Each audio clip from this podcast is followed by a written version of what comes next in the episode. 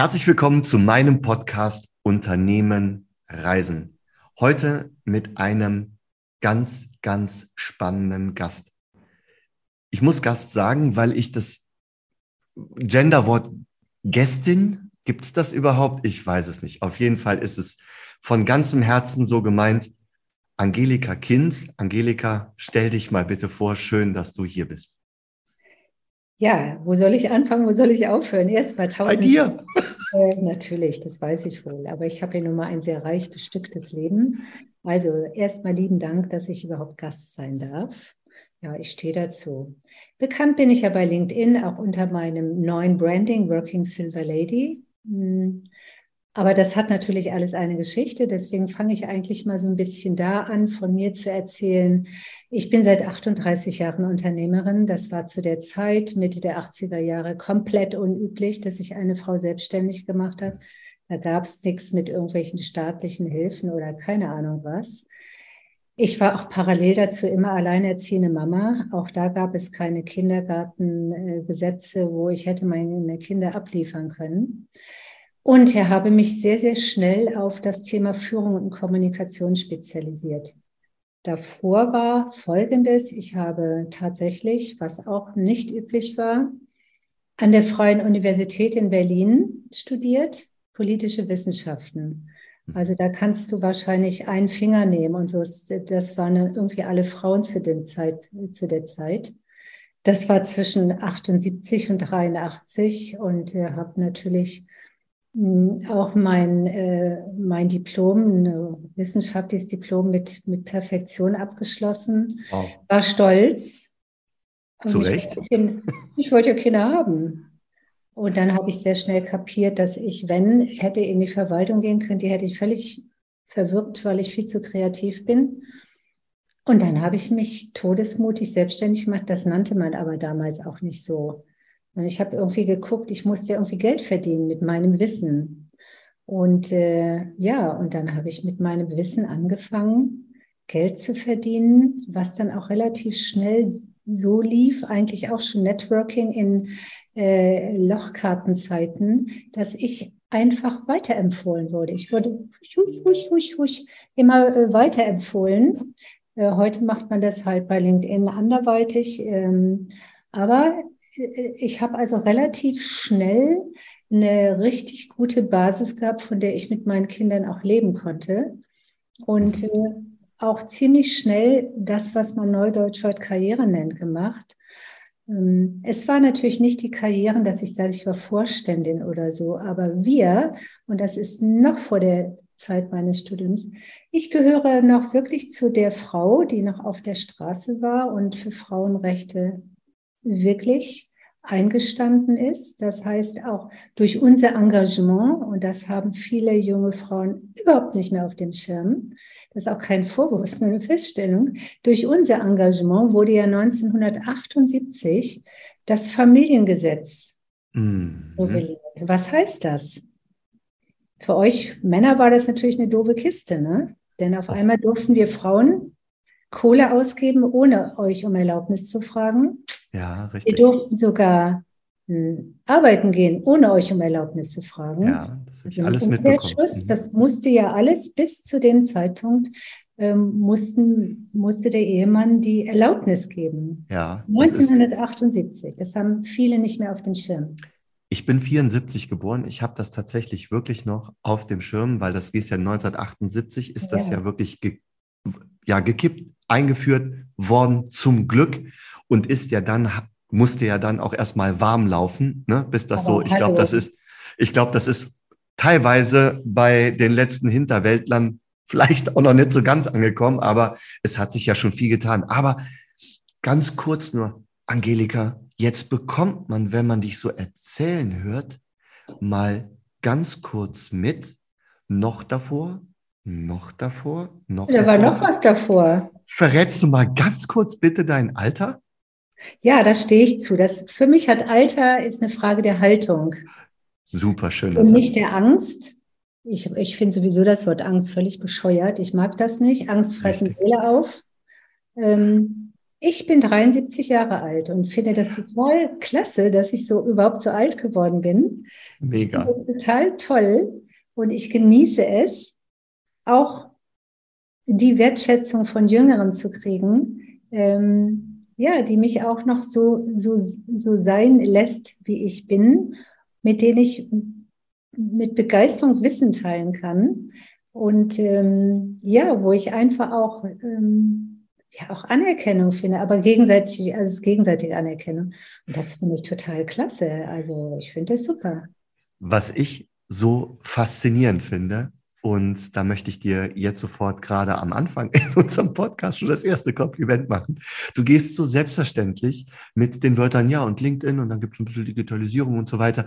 Ich habe in meiner Recherche habe ich so zwei Zitate von dir, die sind mir so ins Auge ges äh, äh, gesprungen. So, ich habe gar keine Zeit, um äh, um alt zu werden. Ja, ja das finde ich so, das finde ich so einfach so unfassbar. Es ist nämlich keine Aussage, es ist ein Statement, meiner ja. Meinung nach.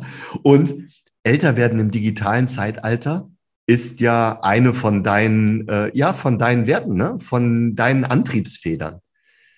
Naja, sagen wir mal so, ich war schon immer sehr, sehr mutig. Das, was also heute als Mut definiert wird, wenn die Generation Z todesmutig ihre Eltern verlässt, das ist für die Mut. Ich war ja schon, ich bin ja schon damals mit 19 Jahren, also da gab es dich ja noch gar nicht. Äh, nee. Da bin ich schon 1968 oder wann das war, irgendwann rechnet man da nicht mehr so weit zurück, bin ich ja schon nach Afrika gegangen. Das war ja selbst in meiner Generation für ein Mädchen aus einem guten Haus, aus einem gut bürgerlich situierten Haus, eigentlich nicht gerade so der übliche Lebensweg.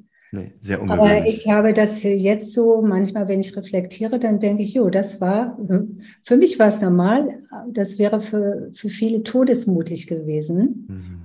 Also es heißt, diese ganzen, dass ich mich immer wieder neu erfinde, habe ich ja auch als Kapitel in dem Buch Digitale Resilienz geschrieben, wie ich lernte, Veränderungen zu lieben. Mhm. Das gehört mit dazu. Und dann, mhm. du wolltest ja noch wissen, wer ich auch noch bin. Und 2020, der Lockdown kam, zack. Ja, ich wollte ja nun hier nicht in meiner Hütte dann hm, mich langweilen und dachte mir, hm, LinkedIn kenne ich noch nicht. Also auf zu LinkedIn, habe mich sofort neu gebrandet, alleine, ohne Unterstützung, ohne Hilfe und dachte mir, hm, Working Silver Lady passt.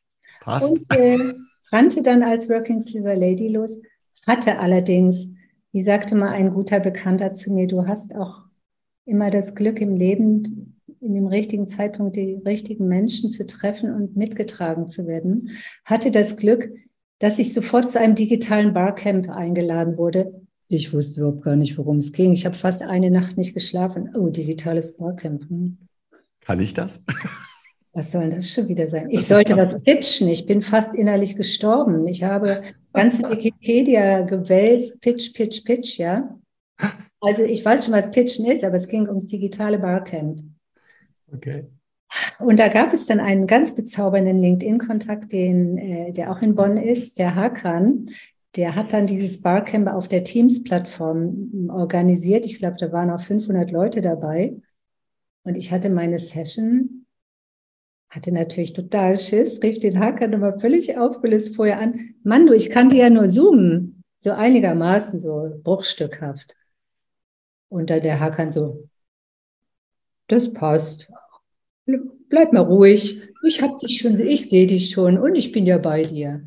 Äh, auch daraus entstehen wundervolle, ähm, wundervolle, ja, auch so eine Art Freundschaften. Schön. Das heißt, auch er hat mich dann mit durchgetragen. Und wenn du dann das Glück hast, gleich schon in deinem Anfangsstadium von LinkedIn gleich zwei digitale Barcamps mitzumachen. Ja, da kann mich heute keiner mehr so einschüchtern. Und das war einfach toll. Es hat wahnsinnig Spaß gemacht. Ich habe ja gesehen, es hat funktioniert. Und ja, das mache ich eben immer. Ich habe ja auch einen Podcast angefangen 2018. Mhm. Hm, keine Ahnung, ich nehme da also großartig auf und dann hieß es ja abspeichern. Oh oh. Ja. Oh. Ich mal mir überlegt, da habe ich einfach den Hoster angerufen und gesagt, Nein. wie macht man denn überhaupt sowas? Ich wusste nicht, dass es so kompliziert ist. Du kannst dir gerne die erste Podcast-Folge anhören. Das mache ich gerne. Verrat uns den Namen sofort hier. Mach mal Werbung. Ja, Working Silver Lady. Ist auch wirklich dein Podcastname. Mega. Alles klar? Ja, ja. Und dann kam es so ein bisschen zum, zum Erliegen. Ich war zwischendurch äh, auch, das finde ich wichtig zu sagen, denn das hat was mit dem Leben der Unternehmerin zu tun, wenn sie Ausfälle hat. Ich habe dann äh, Krebs bekommen und äh, da hat mich aber wiederum auch jemand ermuntert aus der Praxis und hat gesagt, wenn Sie die Kraft haben, machen Sie doch einfach einen Podcast weiter, auch über die Krankheit. Und so lief der mhm. Podcast weiter. Spannend, ja. Ja, aber nun fehlte mir dann so ein bisschen so nach all diesen Zeiten. Ich musste ja mir ja auch mal wieder so ein bisschen ja, sortieren und so, die Inspiration. Ich habe mir jetzt aber vorgenommen, meinen Podcast, ich habe gerade wieder Kontakt zu meinem Hoster aufgenommen. Äh, ich habe auch immer brav mein Geld bezahlt. Also ich will es wieder aufleben lassen. Sehr schön. Podcast Working Silver Lady. Das ist jetzt genug von mir erzählt. Jetzt bist du dran. Na, na, na, na. Es geht ja um dich in diesem Podcast tatsächlich. Ähm, aber ich würde tatsächlich noch mal etwas weiter zurückspulen und noch mal ganz kurz so ein bisschen auf dein Fundament, auf deine, auf deine Geschichte äh, zurück. Du hast Politikwissenschaften dann studiert und ja. abgeschlossen. Ja, ähm, Was war denn, mit, ja, wie du gerade eben sogar gesagt hast, mit Bravour, äh, was hast du denn danach so als ersten Job gemacht? Was war denn, ich meine, du hast ja eben schon mal kurz skizziert, es war ja sowieso eine sehr außergewöhnliche, ein sehr außergewöhnlicher äh, Weg, den du da immer wieder mit Haken eingeschlagen hast. Aber was war so dein erster, dein erster Job dann, Beruf? Ja, ich war, ich war für, für einen Bundestagsabgeordneten. Also ich bin Och. dann ins Rhein-Main-Gebiet gekommen und habe dann für einen Bundestagsabgeordneten gearbeitet, den ich sehr verehrt, verehrt habe, ähm, weil er auch Werte in der Politik noch damals lebte, die schon so gerade so am Kippeln waren. Okay. Er war ja in Bonn und so war ich nun auch. Das eine und andere Mal in Bonn, stand dann da St. Eugen im Fahrstuhl und sah dann die echten Politiker so auf einmal standen die so direkt vor mir. Mhm. Das war natürlich auch spannend. Ähm, ja, das war eine, eine gute Zeit. Ich hatte mhm. ja meine Diplomarbeit geschrieben zur Situation der Frau in der Politik. Das war 1982 total ungewöhnlich. Es gab an dem ja. ehrwürdigen Otto-Suhr-Institut der Kaderschmiede für Politikwissenschaftlerinnen gab es keine Frau. Ja, mhm. hat das dann irgendwie zwangsläufig ein Mann quasi äh, übernommen, äh, für mich Diplomvater zu sein. Mhm. Allein schon dieses zur Situation der Frau in der Politik hat mich halt brennend interessiert. Ich war ja schon vorher politisch aktiv. Ähm, in der Frauenbewegung. Das war der Grund, warum ich Politik, politische mhm. Wissenschaften studiert habe. Und dann war das mhm. irgendwie, das nennt man Komparatistik, das ist eine vergleichende Lehre. Und dann war das für mich auch ganz klar, dass ich dann auch weiter an dem Thema dranbleibe. Mhm. Und äh, ich hätte das auch gerne in meiner Selbstständigkeit schon gleich angefangen, nur gab es ja keine Führungsfrauen. Du warst zu früh. Du warst Pionierin, ne? Ja, das Tatsächlich, war ich in ne? Dingen. Das hat mir meine, ich habe ähm, bin immer sehr gepusht worden von meiner Großmutter, die schon seinerzeit Jahrgang 1909 schon einen Beruf hatte, was oh, auch wow. ungewöhnlich mhm. war. Und ich denke, sie hat mich sehr in meinen Werten auch geprägt. Oh, schön. Mhm. Hat mir auch immer wieder den Mut-Push mitgegeben. Ach, wie schön. Ja danach, nach deiner Arbeit für den Politiker, äh, ging es dann weiter? Was hast du, ja. ähm, was hast du danach gemacht? Naja, dann kam halt, äh, er war nun schon in dem Alter, wo er auch keine Lust mehr hatte, weiterzumachen, was ich mhm. auch verstand. Und der Nachfolger, den fand ich extrem unsympathisch und da war klar, mhm. nee, mhm. mache ich nicht. Genau. Jetzt mal Zeit für Veränderung. Richtig, richtig. Und dann kam auch eigentümlicherweise eine Anfrage, ob ich äh, ein Seminar mache, machen würde. Und da dachte ich so, ja, Seminar kann ja wohl nicht sein wie an der Uni. Hm. Und ähm, ja, habe mich dann erstmal auf dem Markt umgehört, wie macht man überhaupt sowas? Ja. Und landete, das war dann eine bewusste Entscheidung bei einer, ähm, auch bei einer politischen Organisation, ich kann es auch, auch sagen, bei der Friedrich-Ebert-Stiftung damals. Ach, mhm. äh, und ähm, hatte hier auch wieder sehr viel Glück. Ich habe mal so ein Rhetorikseminar besucht, weil es mich interessiert hat. Und ähm, dann sagte der, das war so ein ausgestiegener Jesuitenpfarrer, Priester, keine Ahnung. Und dann sagt er, das war so damals so üblich, du kannst in mein Trainerpool kommen. Ja, die hatten dann so, so ein Pool von irgendwelchen Leuten, die sie gut fanden, die sie auch gesponsert haben, aber hatte für mich den Vorteil, immer wenn er dann Seminare machte, war ich dann natürlich seine Assistentin, wie sich das gehört. Das waren so die Seminare, ich habe das auch so, ich erzähle das immer so ganz gerne, weißt du, da, ich war damals so und er war so. Ah. Kamen so diese Jungs so, weißt du, so breite Hosenträger, so Betriebsvorsitzender VW Baunatal. Und das war toll. Ich habe Respekt vor Menschen, aber ich äh, lasse mich von einem Status nicht, nicht einschüchtern. Sehr gut, ja, genau. Mhm. Und da habe ich, ich sage heute in, in, großer Dankbarkeit von all diesen Jungs habe ich viel gelernt. Mhm. Ähm, aber ich wurde natürlich dann auch neben meinem Priester immer größer und das gefiel ihm dann nicht mehr so gut. Aber ich habe halt gelernt, wie macht man Seminare, was, was versteht man unter Seminaren außerhalb der Uni. Mhm. Und ähm, ja, da habe ich natürlich ein perfektes Fundament bekommen.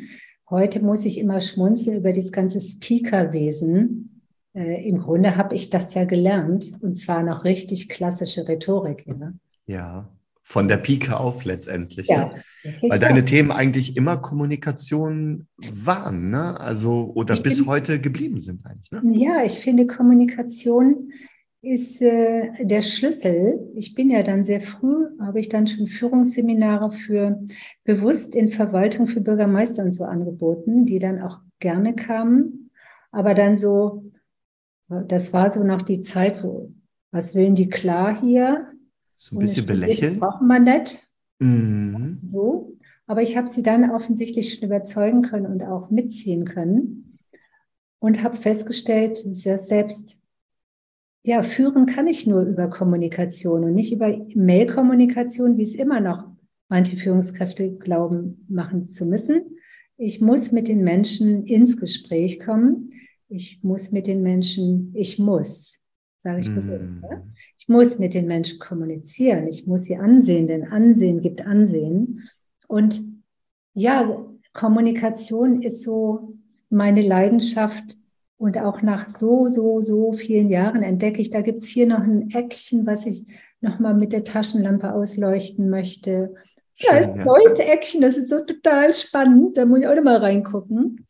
Und dann kam mir jetzt auch, bin ich ja in diese neue digitale Welt, die zwar nicht neu ist, aber immer so definiert wird, äh, reingehüpft. Und da ist Kommunikation wahrscheinlich noch viel wichtiger. Hm. Und ich habe ähm, aufgrund dieser ganzen Vorerfahrung nie ein Problem damit gehabt. Also pff, was, was soll passieren? Ja, richtig. Das ist genau die Frage. Wo, wie willst du scheitern?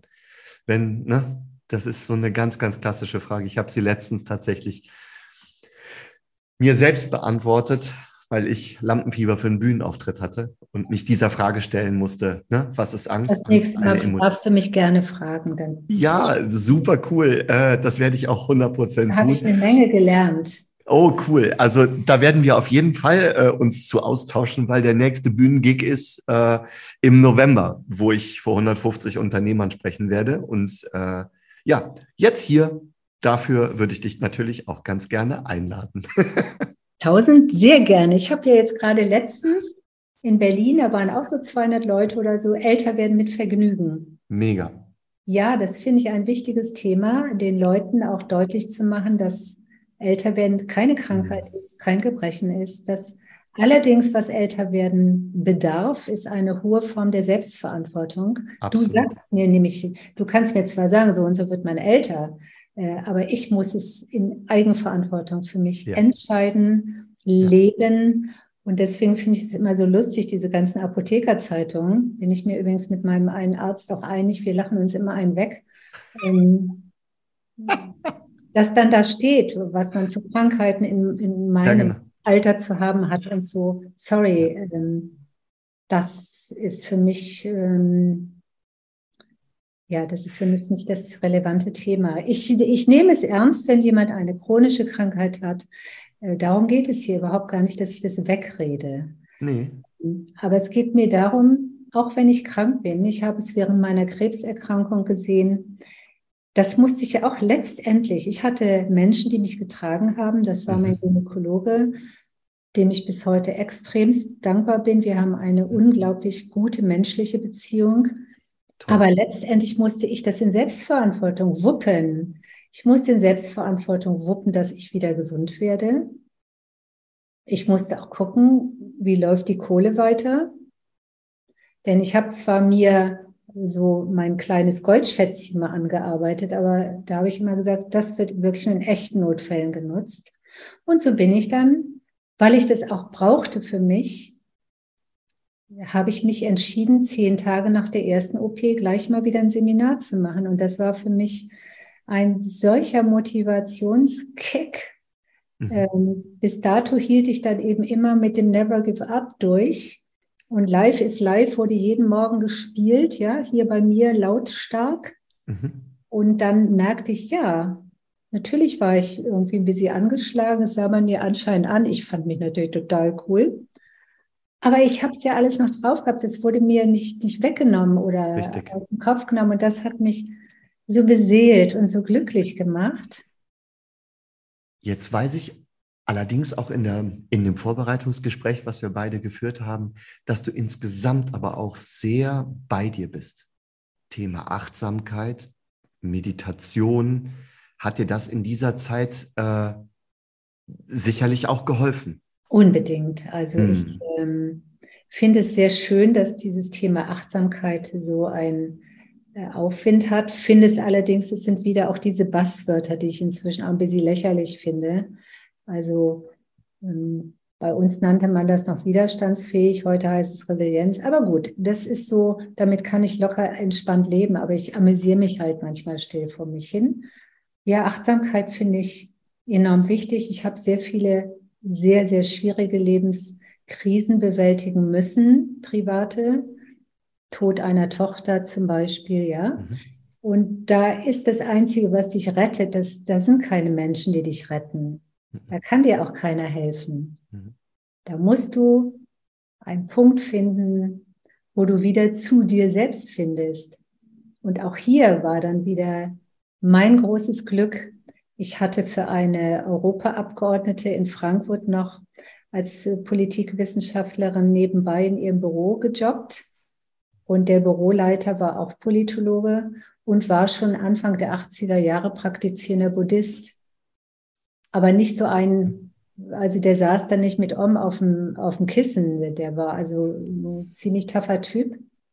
Und äh, der hat mir sehr, sehr geholfen, eine andere Denkweise für mich zu etablieren, aber vor allem mir auch den Mut gemacht, diese eigene Ruhe in sich zu finden und auch achtsam mit sich umzugehen. Und da gehört nun mal für mich die Meditation dazu, ja.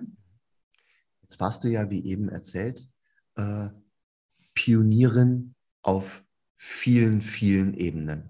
Eine davon war, äh, dass du Seminare gegeben hast für Bürgermeister. Das ist mir so hängen geblieben, äh, die, dann, die dann gesagt haben, naja, ja, lasse mal reden, guck mal, gucken wir uns mal an, schwarz, schwarz, aber hinterher doch recht begeistert waren. Hast du damals schon, sagen wir mal, erkannt mit diesem Smart Leadership, Modern Leadership, äh, dass sich hier was ändern muss? Bist du Chef oder bist du Leader, also Führungskraft? Hast du das damals schon äh, in, diese, in diese Seminare auch einbauen können? Ja, das erste war für mich, das habe ich auch sehr schnell kapiert, immer die Frage, welche Rolle spielen Sie überhaupt? Mhm. In dem, was sie tun. Also sagen wir mal so, alles, was heute als Work 4.0 verkauft wird, das äh, wird mir dann so klar. Übrigens nicht, weil ich arrogant bin, sondern auch im Austausch mit anderen. Das habe ich ja schon vor 15, 20 Jahren in meinen Seminaren gemacht. Erstens habe ich noch nie auf Menschen eingeschwätzt. Ich habe sie noch nie mit PowerPoints totgeschlagen. Die habe ich, äh, äh, die kriegen sie immer zum, also als Seminarunterlage. Die finde ich auch nicht relevant, dass ich denen eine PowerPoint vorlese. Da können ja alleine, die sind ja schon groß, können ja alleine lesen. Hm, sondern wir haben eben vieles auch erarbeitet. Indem ich mir auch, glaube ich, sehr sinnhafte, unangenehme Fragen überlegt habe, mhm. eben mich damit auseinandersetzen. Übrigens ein Thema, was bis heute bleibt. Ich habe so bei einigen immer noch das Gefühl, dass sie sich ihrer Rolle nicht bewusst sind. Mhm. Du spielst ja auch, äh, du nimmst ja verschiedene Rollen jeweils in deinem Leben ein. Und äh, wenn ich die Rolle der Hilflosen spiele, dann strahle ich das nonverbal aus und dann werde ich nicht ernst genommen als Beispiel. Ja? So als es, Mutter ja. habe ich eine andere Rolle. Als Fahrradfahren meckere ich immer über die Autofahrer, als Autofahrer so, ne? Und was ich bei Männern festgestellt habe, wenn die mit ihren Müttern telefonieren, dass sie dann immer so einen Jammerton annehmen. Das äh, kann ich sogar auf meinen Sohn umlegen. Also wenn er mit mir telefoniert. Das hat nicht mit dem Telefonat mit der Mutter zu tun. Lustig, ne? Dass sie dann in diese Wischrolle reinfallen. Das ist ja witzig, dass du das sagst. Aber jetzt müsste ich mal, oh, da werde ich meine Mutter mal fragen, tatsächlich, ob das bei mir aus. Ich glaube, genau das tue ich nämlich nicht, weil mir das so dermaßen. Sag da mal lieber deine Frau, die kann das ein bisschen objektiver beurteilen dann als deine Mama. Alles klar, okay.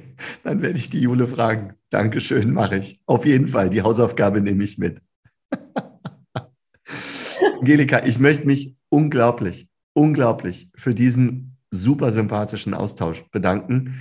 Äh, ich glaube, dass jetzt der ein oder andere, der zugehört hat, ein wirklich cooles Bild von dir hat, was alles passiert ist in den letzten über 30 Jahren Berufserfahrung äh, und was dich als Mensch ausmacht. Und deswegen freue ich mich umso mehr auf unser zweiten Teil, auf unser zweites Gespräch in Kapitel 2, wenn es darum geht, wie stehst du heute im beruflichen Leben? Was ist heute deine Herausforderung und welche Hürden musstest du jetzt mit dem heutigen Status quo alle meistern? Ich möchte mich wirklich herzlich bei dir bedanken für dieses nette Gespräch. Ich bedanke mich auch. Vielen Dank.